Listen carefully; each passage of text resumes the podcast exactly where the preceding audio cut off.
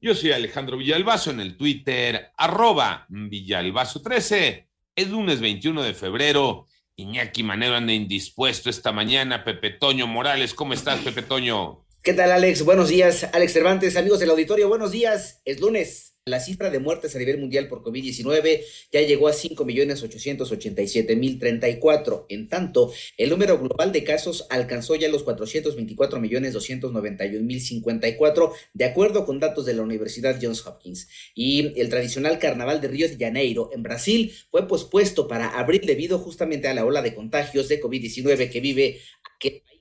Ya son las 7 de la mañana con 4 minutos, empezando la semana con un semáforo estados en naranja o rojo. Así van los números de la pandemia en México. Mónica Barrera. La Secretaría de Salud informó que en las últimas 24 horas México registró 5.714 nuevos contagios para un total de 5.413.425 casos confirmados y 163 decesos en un día. Así, la cifra total de fallecimientos aumentó a 315.688. Del 21 de febrero al 6 de marzo, el semáforo epidemiológico indica que no hay estados en rojo ni color naranja y hay 16 entidades federativas en amarillo y 16 en verde. La semana epidémica abre con una reducción de 45% en el número de casos estimados comparado con el periodo previo. 73.193 personas presentaron signos y síntomas en los últimos 14 días. Se consideran casos activos y equivalen a 1.3% del total durante la pandemia. En 889 Noticias, Mónica Barrera. Gracias, Moni. Ya son las 7 de la mañana con 5 minutos. La más reciente revisión a la cuenta pública 2020 realizada por la Auditoría Superior de la Federación encontró irregularidades millonarias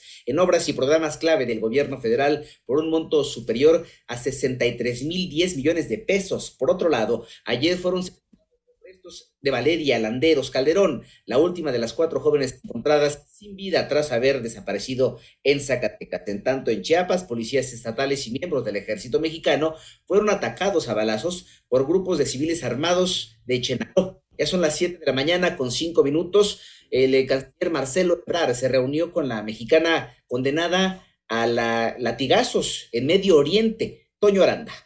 El secretario de Relaciones Exteriores Marcelo Ebrard se reunió con la joven mexicana Paola Chetecat Cedas, quien denunció que en junio de 2021 cuando participaba en la organización del encuentro de fútbol Qatar 2022, sufrió abuso sexual por parte de un compañero y derivado de la revictimización de las leyes de ese país, podría afrontar una condena de siete años de prisión y cien latigazos. En su denuncia, Paola Chietecat señaló que al pedir apoyo a la Embajada de México en Qatar, no tuvo el respaldo de los diplomáticos de nuestro país en esa nación, por lo que decidió salir de Qatar para evitar las posibles sanciones. Por medio de un mensaje de Twitter, el secretario de Relaciones Exteriores difundió una fotografía acompañado de Paula Chetecat y escribió: El consultor jurídico de la Secretaría de Relaciones Exteriores, Alejandro Celorio, nuestro mejor abogado, se hará cargo de defenderla y de que sean respetados todos sus derechos como ciudadana mexicana. Le reconocí su valentía y resolución, concluye el mensaje del canciller. Para 88.9 Noticias, Antonio Aranda.